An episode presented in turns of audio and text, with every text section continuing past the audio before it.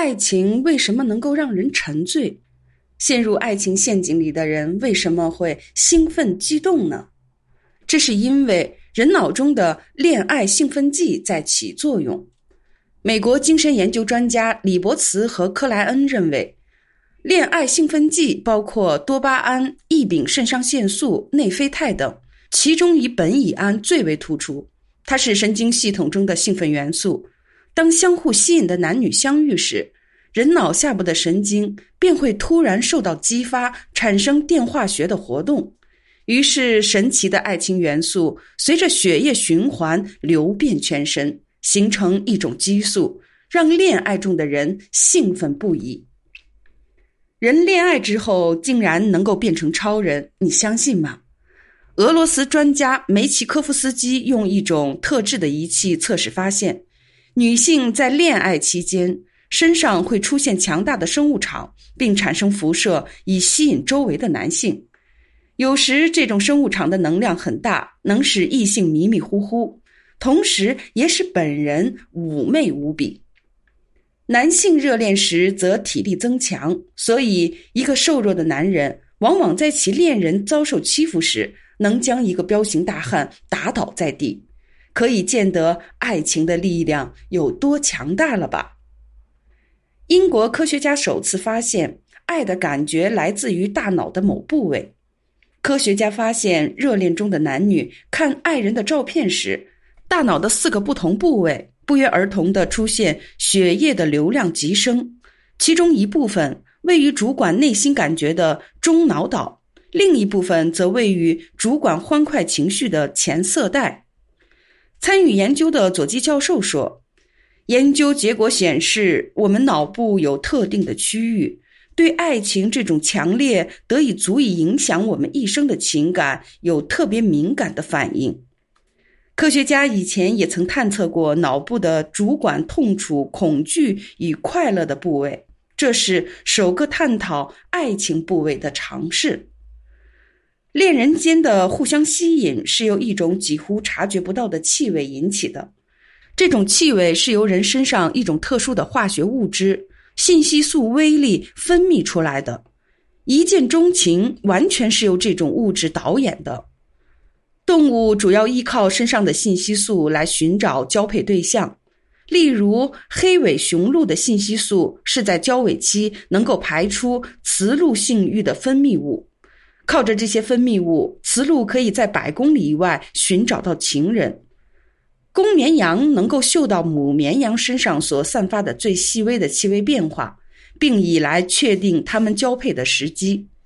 那人类是怎样闻香识伴侣的呢？美国洛克菲尔和耶鲁大学的神经遗传学家们，在对上百对热恋情人的志愿者进行调查研究后发现。这些热恋的情人们身上的基因都是由大量的信息素分子所产生的，也就是说，我们人类和动物一样，也是靠气味来寻找、识别自己的恋人。俄罗斯人类形态研究所生物学家维克多·古吉列夫的研究证明，爱情确实拥有气味界，借助电子显微镜就可以观察到。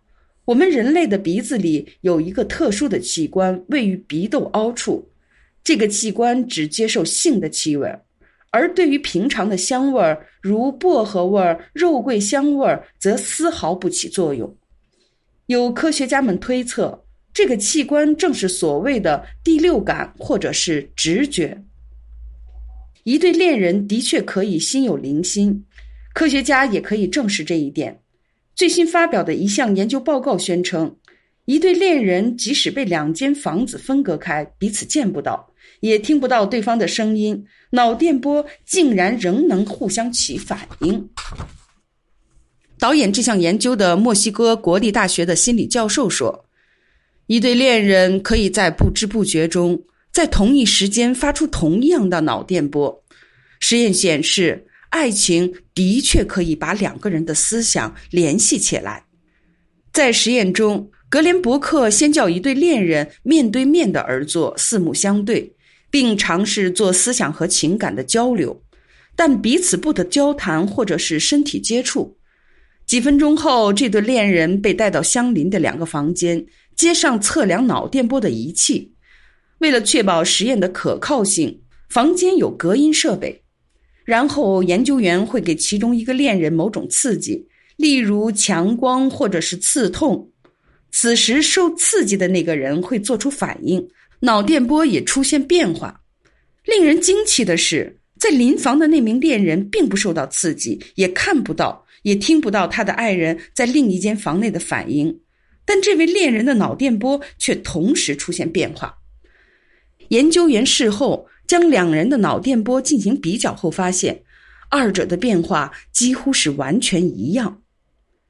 格连格伯说，他进行的实验显示，这种心灵联系不只是在恋人身上出现，好友、至亲或者是同事之间也可能存在。但脑电波反应最接近的仍是恋人。格连伯格又说，这证明两个彼此深爱的人虽然相隔一段距离，但依然能够心灵相通。他举了一个实例说，一对参与实验的夫妇向他透露，有一天丈夫到城外办事儿，在家的太子整天心绪不宁。她的丈夫果然在外面遇到了一点麻烦。